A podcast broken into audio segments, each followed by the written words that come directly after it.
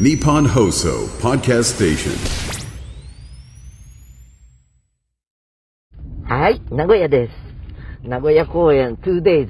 えっ、とね、正確には、何月だったかな？えー、前回は7月に 2days をして、あ、あじゃあごめんなさい、8月だ。8月っていうね、えーサンデーフォークの市川さんがね、指で教えてくれました。助手席から。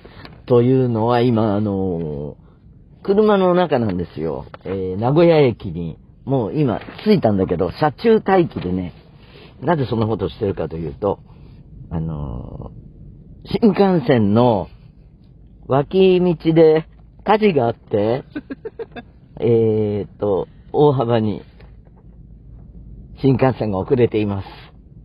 これ乗ってたらずーっと中なの大変だね。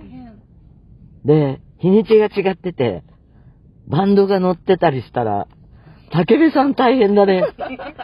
地獄絵図ですよ。あの、想像するに。車内になんか閉じ込められたことって、こんなにたくさん旅をしていて、一度もないな。あってもおかしくないぐらいしてますけどね。ギリギリで、あの毎回ツアー先でこうやってね、ちゃんと喋ってる私、偉いよね。偉い。うん。えっとね、名古屋のケータリングはね、えーっと、なんだっけ、ヤバトン出てました。私、前回初めて、あのー帰りのお弁当として、リクエストして、生まれて初めてヤバトンって食べたんですよ。味噌カツいわゆる。でね、あと、もう、スタッフの間で大人気で品切れしちゃってたんだけど、何ラーメンだったの？台湾ラーメン。台湾ラーメン。食べたかったな。ああったらあったで、うーんっていうのを喋らなかったかもしれないけど、ないって思うと悔しい。えーっと、あのーサンデーフォークさんが、名古屋のイベンターで、古い付き合いだよ。創業者から知ってるんだもの。あの、創業者なんて初めて会った時には、ある種名古屋に来るとの遊び仲間みたいな感じだったのね。でねあのまあ、ユニークな人物でね、お風呂が大嫌いだったんだって。で、その、井上社長って言うんだけど、こ、井上さん。そこに、やっぱり友達の翔ちゃんっていうね、あの中国人の友達がいて、でもみんな同い年ぐらいですよ。生きてたらって、翔ちゃんまだ生きてるけど。その井上さんっていう人のところに、10代の時に遊びに、あの、泊まりに行くと、あの、なんか昔の家って、水差しが置いてあったりするのわかる？夜お水を飲むのに。うん。で、その代わりに、おしぼりが置いてあるんだって。だからそれで、体を拭けっていうことらしいんだけど。でもそういうね、周りの話をしだすと、キリがない、あのー今度なんか機会があったらね、本当にね、あのー古くからのご婚姻のイベンターさんなんです。そういえば、私は東京で、自己玉方面で暮らしてるんですけど、一度もね、ちゃんとニコ玉のた花火を見たことがない。なんか仕事が入っていたり、家からね、見えなくはないんですよ。でもちょっとね、角度が物足りないかな。あの、角度がね、ちょっと遠いんですよ。説明難しいんだけど。うちの隣のうちだと、すごくよく見えるんだけどね。あのーで、えー、松任谷さんはね、本当は、ニコタマで見るはずだったのが、あのー名古屋になんか、いろいろ変更点、ステージの変更点を、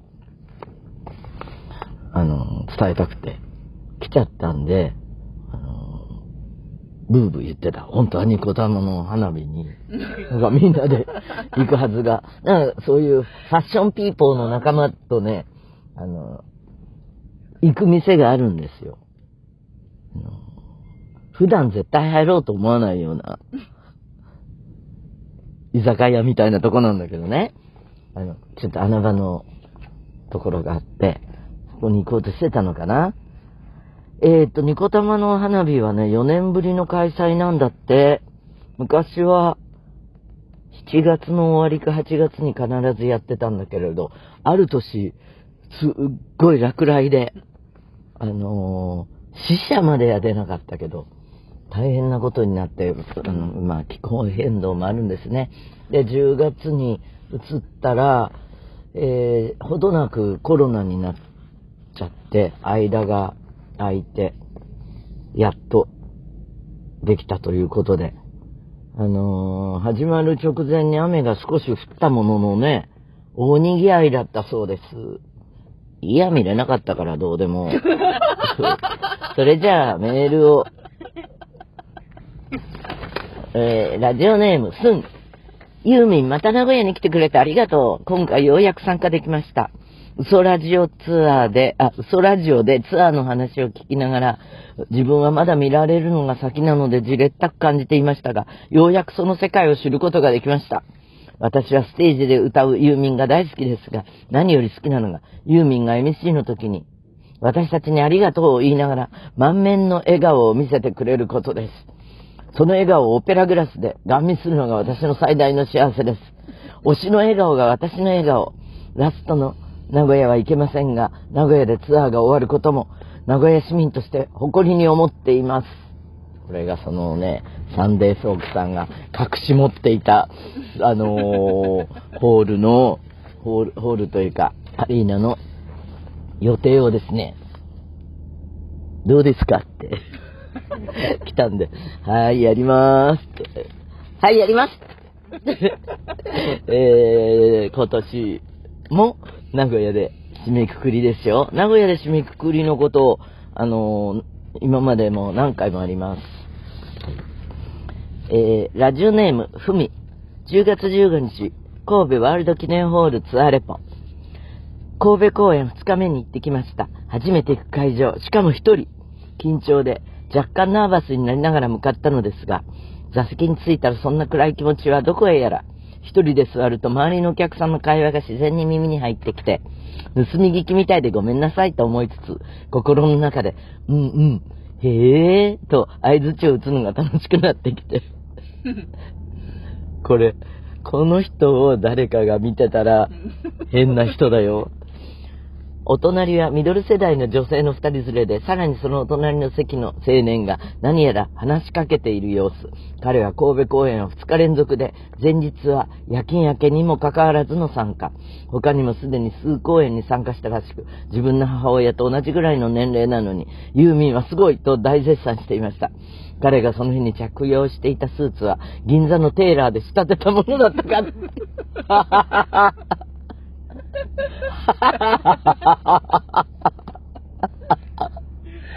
そんな言葉で聞いてたんだ。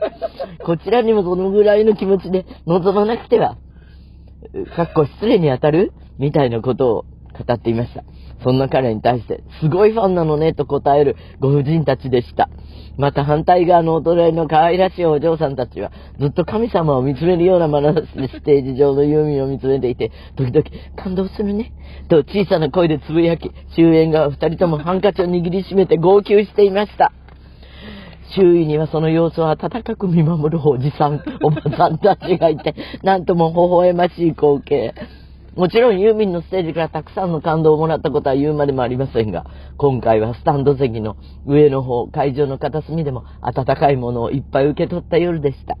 一人で行ったら一人ぼっちではなくて、大勢の人と感動を分かち合えた気分になりました。いいメールだねえ。私もこう、何顧客商売じゃなくて、広く見てほしいっていう姿勢でずっとやってきた甲斐がありますよ。ラまあいいや。そこでいろいろ言うとね、また毒舌になっちゃう。えー、っと、ラジオネーム、萩の月。ユーミン先輩、こんにちは。オールナイトニッポンゴールドで宇宙初オンエアされたグリムスパンキーチアーズ松戸由美の真夏の夜の夢を聞きまして、最高な気持ちになって、その勢いのままメールさせていただきました。嬉しい。私のグリムを褒められると、あのー、嬉しい。私はグリムスパンキーがきっかけでユーミンのファンになったので、今回のコラボレーションに胸が熱くなりました。原曲への愛とリスペクトをビシバシ感じながら、グリムの持つサイケデリックなロックサウンドが新たな真夏の夜の夢を再構築していて、より湿気高い熱気を感じてクラクラきました。